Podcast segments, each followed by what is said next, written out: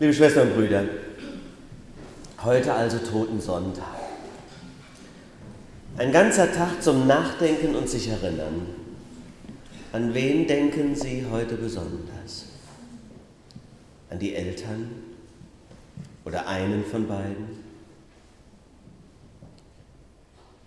An einen Freund, der plötzlich verstarb? Die Großeltern vielleicht? Vielleicht an irgendjemand, einen lieben Menschen, der schon ganz lange tot ist? Heute gehen ja viele zu den Gräbern ihrer Lieben und von manchen können wir gar kein Grab besuchen, weil es so weit weg ist oder weil es es schon gar nicht mehr gibt. Mein Bruder verstarb nach einem Verkehrsunfall, da war ich gerade geboren. Ich habe ihn nicht bewusst kennengelernt und sein Grab nur als Kind öfters besucht. Trotzdem muss ich heute an ihn denken. Ich meine ja, wir denken viel zu selten an unsere Toten. Deshalb gehe ich übrigens gern über einen Friedhof. Aber nicht jetzt, dass ihr denkt, dass ich depressiv bin oder morbid, wie zum Beispiel Harold in dem berühmten Film, kennt ihr den Harold and Mord? Nee, so ist es nicht. Ich mag Friedhöfe und Gräber, weil sie vom Leben erzählen. Sie helfen meiner Erinnerung auf. Wenn ich über den Friedhof zum Beispiel in meinem Heimatort gehe, dann werden alle die originale und interessanten Menschen meiner Kindheit und Jugend wieder lebendig, die das kleine Städtchen früher bevölkert haben. Waren das für interessante Typen? Gibt, glaube ich, gar nicht mehr so viele Originale heute. Und dann werde ich selbst wieder lebendig, wenn ich mich so erinnere. Dann denke ich wehmütig zurück, aber auch ein bisschen glücklich an die alten Zeiten. Oder wenn ich über die Friedhöfe im Hunsrück gehe, in den Dörfern, wo ich früher Pfarrer war, dann stehen mir meine ersten Berufsjahre vor Augen. Das war eine aufregende und erfüllende Zeit. Viele Menschen, die mit mir in den kleinen Dörfern etwas bewegt und auf die Beine gestellt haben, die liegen jetzt da. Sie gehören der Ewigkeit. Sie dürfen ruhen in Frieden. Nur ich laufe noch angestrengt durch die Welt und reg mich immer noch über Sachen auf, die wahrscheinlich überhaupt keine Aufregung wert sind. Wenn man mal nach 20 Jahren oder meistens sogar nach zwei Jahren zurückschaut. Tja, was hat denn wirklich Bestand? Was ist denn wirklich entscheidend? Worüber würde es sich lohnen, sich Gedanken zu machen? Auch das ist die Frage von heute. Ihr Lieben, wenn ich über die Friedhöfe hier in Godesberg spaziere, da wird mir auch bewusst, meine Güte, wie viele Jahre ich jetzt schon hier bin und an wie vielen Gräbern ich auch hier schon gestanden habe, wie viele vermisst werden, auch von mir. Wir denken viel zu wenig an die Toten, habe ich gesagt. Und ich glaube das auch. Heute ist einmal die Gelegenheit. Jeder und jede von uns vermisst jemand. Normalerweise tragen wir den Schmerz und die Trauer mit uns alleine rum. Kaum einer trägt dann noch lange schwarz und geht damit in die Öffentlichkeit. Öffentliche Trauer gilt als Zumutung. Wie, der Weihnachtsmarkt hat heute dicht. Hat mich so auf den ersten Glühwein gefreut. Typisch Kirche, alles Spaßbremsen. Was sollen wir denn jetzt machen den ganzen Tag? Wir haben es ja ganz gut hier in der Christuskirche. Wir gehen ja alle zusammen heute Abend ins Foreriquien. Ja, solltet ihr das noch nicht gewusst haben, jetzt wisst ihr es. Und anschließend gibt es sogar noch ein Glas Wein. Zum Trost oder einfach nur zur Freude. Wir haben es gut, aber was machen die ganzen anderen? Ich kann mir das schon vorstellen, dass der Toten Sonntag manche provoziert oder auch belastet. Die Ruhe, glaube ich, ist es, die die Leute verrückt macht. Es klingt jetzt paradox, was ich sage. Die Ruhe ist es, die unruhig macht. Schizophren. Aber ich meine, so wäre es. Die Ruhe macht unruhig. Es ist ähnlich wie bei dem Müllerschlaf. Kennt ihr das? Von einem Müller hieß es ja früher, dass er dann erwacht ist, ausgerechnet und nur dann, wenn die Mündmühle stillstand, weil dann war ja was nicht in Ordnung. Plötzlich war alles ruhig. So irrt die Happy-Clappy-Gesellschaft am toten Sonntag durch die Fußgängerzone und weiß nichts mit sich anzufangen, weil plötzlich alle Räder stillstehen. Auf einmal ist man der Partydauerschleife entrissen und geistert misstrauisch umher, weil plötzlich Fragen auftauchen, auch nach dem eigenen Sein und dem eigenen Ende. Schnell weg damit. So leben wir doch eigentlich mit dem Tod Tür an Tür und weichen ihm doch aus.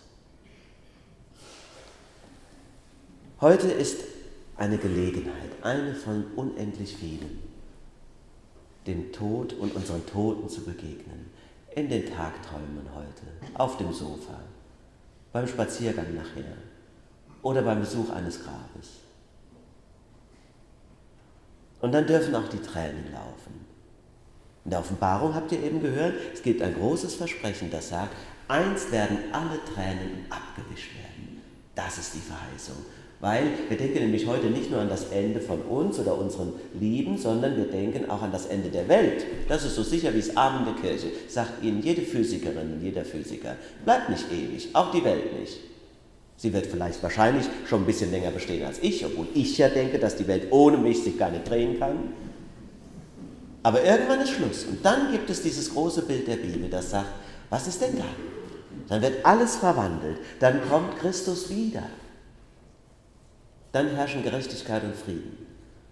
Und bis dahin nimmt er die Toten zu sich, weil bei ihm keine Zeit gilt. Habe ich im Studium mal gefragt. Ja, aber wenn doch Christus dann erst wiederkommt, wo sind die Toten denn jetzt? Wo sind sie denn in der Zwischenzeit? Ja, wird er nichts gerafft. Im Machtbereich Gottes gilt nicht die Zeit, da gilt die Ewigkeit. Das ist die Dimension von ihm. Und heute leben wir aber noch in der Zeit und noch in der Welt. Und was bleibt uns da, außer immer wieder uns an unseren Glauben zu erinnern und uns darin stärken zu lassen? Uns bleibt die Erinnerung, diese wunderschönen Erinnerungen. Und denen müssen wir auch Raum geben. Warum? Weil sie uns Dankbarkeit schenken. Hoffe ich doch mal. Manchmal kann auch ein Grab einen nähren und trösten. Dann stehen wir davor und denken, was hat der Opa alles für mich getan?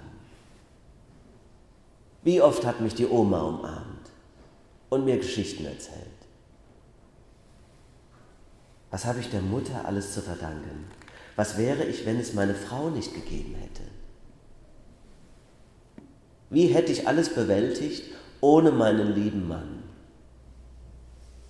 Aus der Erinnerung an unsere Toten wächst die Kraft für unser Leben. In wenigen Wochen feiert Theodor Fontane seinen 200. Geburtstag.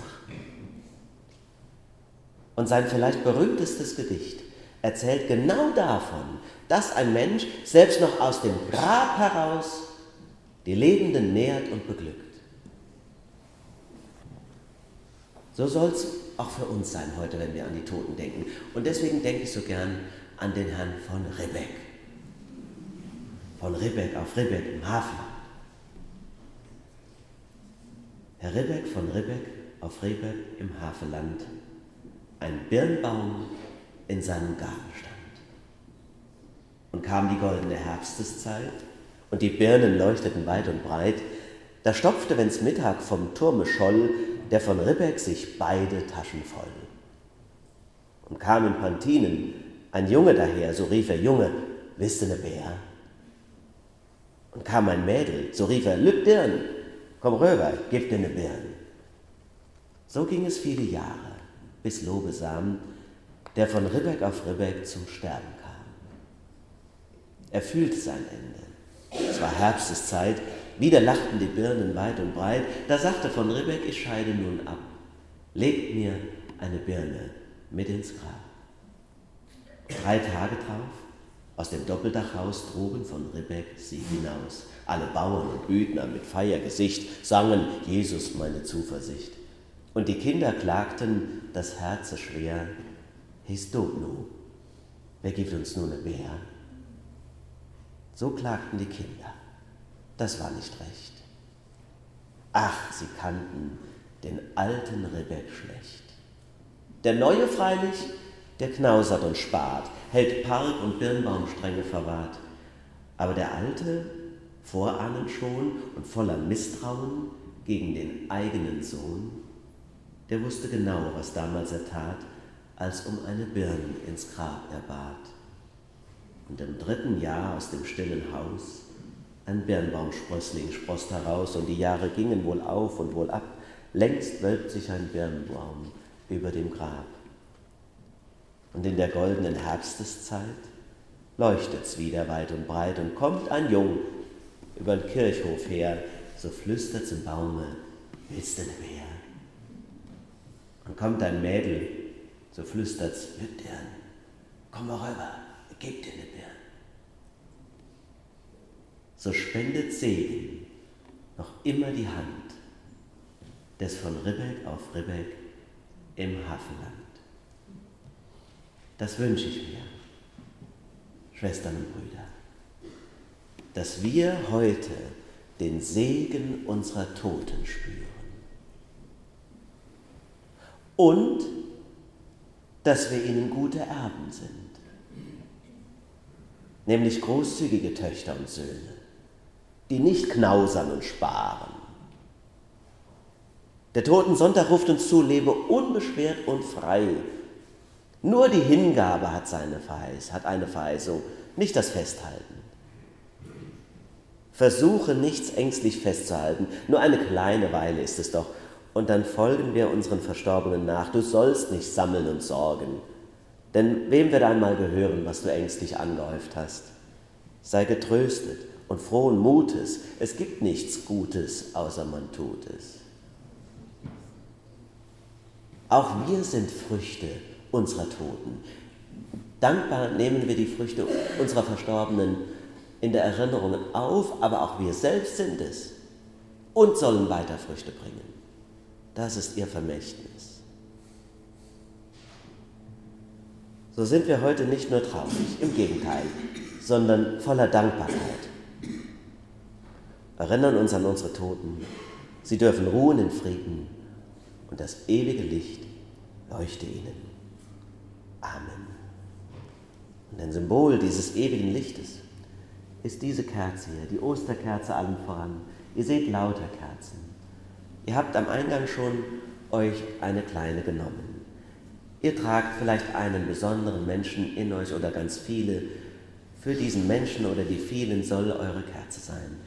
Wer mag, lade euch alle ein, kommt nach vorne durch den Mittelgang bitte und entzündet die Kerzen entweder dort oder hier oder dort sind Kerzen und stellt sie hier auf den Ständer oder auf die Tische und denkt an eure Liebe.